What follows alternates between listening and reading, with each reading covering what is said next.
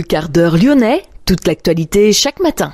Parce que Lyon demain se dessine aujourd'hui, voici l'essentiel de l'actualité. En ce vendredi, nous sommes le 3 novembre. Nous reviendrons sur la tempête Ciaran qui a quelque peu épargné Lyon malgré de nombreuses interventions de pompiers. 150 mm de pluie ont été enregistrés à la station météo de Bron au mois d'octobre. Pour autant, ces pluies ne sont pas suffisantes pour recharger les nappes phréatiques. Nous verrons pourquoi dans cette édition. La députée écologiste lyonnaise Marie-Charlotte Garin prépare une action la semaine prochaine pour alerter les pouvoirs sur la nécessité de développer l'hébergement d'urgence cet hiver.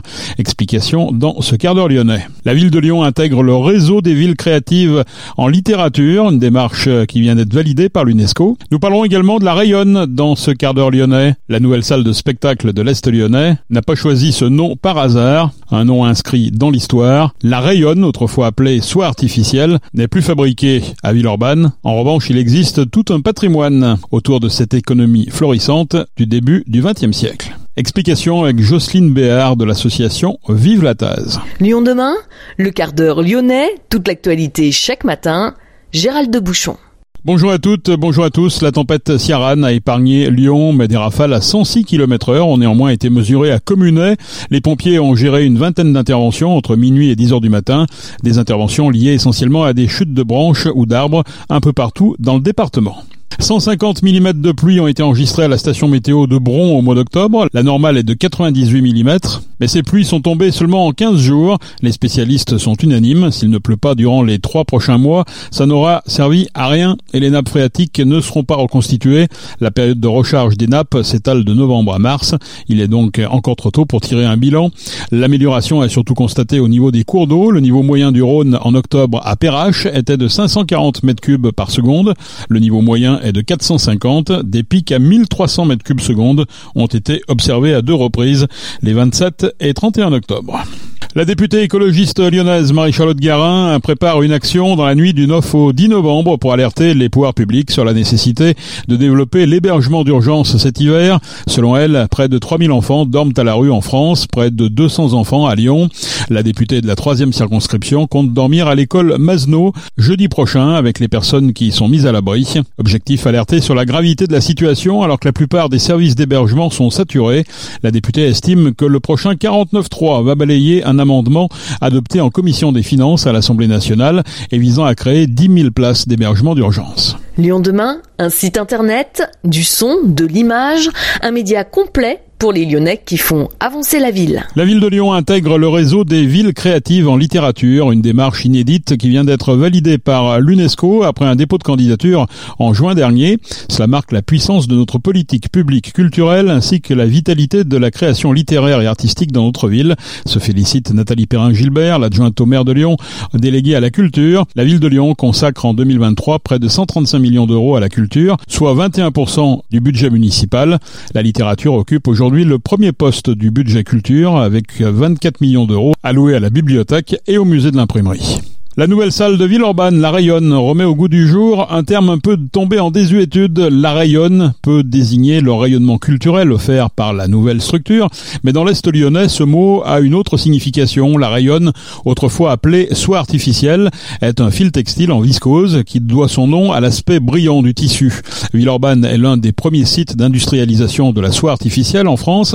En 1935, cette société devient la Taz, textile artificiel du Sud-Est. 2000 personnes travaillent à la Taz, puis environ 1500 personnes jusqu'à la fin des années 60, fermeture en 75. Aujourd'hui, l'association Vive la Taz milite pour la reconnaissance de l'ensemble industriel remarquable QC Taz comme site patrimonial remarquable, un quartier à découvrir. Nous avons rencontré Jocelyne Béard de l'association Vive la Taz. Cette usine a été créée par euh, l'Empire Gilet, le plus gros employeur de Lyon au début du XXe siècle, qui avait décidé à l'époque d'investir des moyens exceptionnels dans la fabrication de soie artificielle. Cette soie qui est devenue ensuite euh, la Rayonne, le nouveau nom autorisé, et qui était euh, à la base d'un incroyable euh, essor et d'une multitude d'usines, y compris par exemple à côté de Vanvelin sur Dessines à la même époque. Pour Gilet, qui était un très très important groupe industriel, pour de l'époque. C'était aussi une, un moyen de faire reconnaître sa place dans la ville et euh, de faire valoir sa puissance et son ambition industrielle. Qu'on comprenne bien, ce n'est pas la soie des canuts de la Croix-Rousse, hein, ça n'a rien à voir. En effet, il faut bien séparer la soie artificielle. Ce nom a été interdit en 1934 à l'initiative du maire de Lyon, Herriot, qui a obtenu du Parlement qu'il interdise l'utilisation du mot de soie artificielle au profit du nom de la rayonne. Donc la rayonne, c'est un un, textile, un fil artificiel qui ensuite a été développé de toutes sortes de manières, y compris euh, en particulier par la maison Brochier qui a développé dans les années 60 par exemple euh, la fibre de carbone. Cet investissement des gilets a préfiguré une industrie qui se développe encore aujourd'hui dans ce domaine des textiles techniques, sachant que pour euh, l'usine Taz par exemple, des fils techniques, ce sont par exemple les fils qui était produit pour euh, Michelin, un fil à haute ténacité qui a été ensuite produit d'autres manières dans d'autres usines, mais qui reste un élément très très important de nombreuses industries. L'industrie de la santé, l'industrie de l'aéronautique, euh, l'architecture, l'agriculture. En fait, ces textiles techniques sont maintenant présents pratiquement dans toutes les filières industrielles. Donc Villeurbanne est un petit peu précurseur, on peut dire ça comme ça? On peut dire que les gilets de ce point de vue-là ont été parmi ceux qui ont misé sur ces nouvelles techniques et ces nouveaux fils. Alors, autour de cette usine, il y avait euh, tout un quartier hein, finalement qui, vivait et qui existe encore aujourd'hui.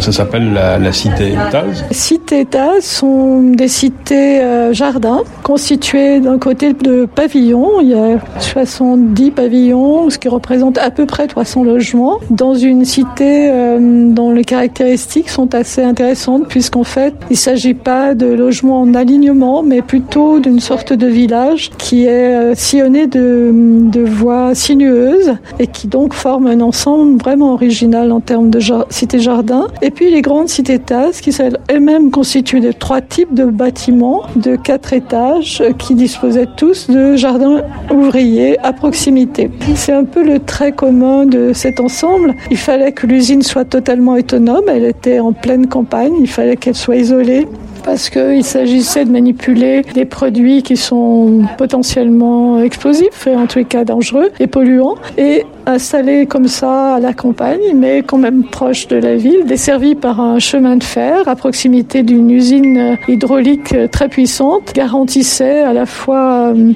une bonne desserte, une bonne alimentation, une eau abondante et potentiellement donc l'accès à une main d'œuvre de proximité. Dans la réalité, cette usine a toujours fonctionné sur euh, très très largement une main d'œuvre étrangère que parfois l'usine est allée chercher très loin. Sur ces maisons, on peut dire qu'elles ont une architecture quand même très particulière. Oui, je pense qu'il y a vraiment eu au départ hein, une volonté de marquer les esprits par la qualité de l'opération. Peut-être euh, l'usine de Cusset qui déjà dans cet esprit-là avait euh, misé sur euh, un aspect assez monumental, assez recherché. Peut-être que l'usine de Cusset a inspiré les gilets quand ils ont décidé des aménagements, quand ils ont choisi l'architecte qui a dessiné cet ensemble. Tout cela est très proche de l'usine hydroélectrique de Cusset, hein, le, fameux barrage qui est, je crois, le, premier en France à avoir été, euh, avoir été créé. Au fil de l'eau. Pourquoi, pourquoi euh, il y a une connivence entre les deux, entre ces deux parties?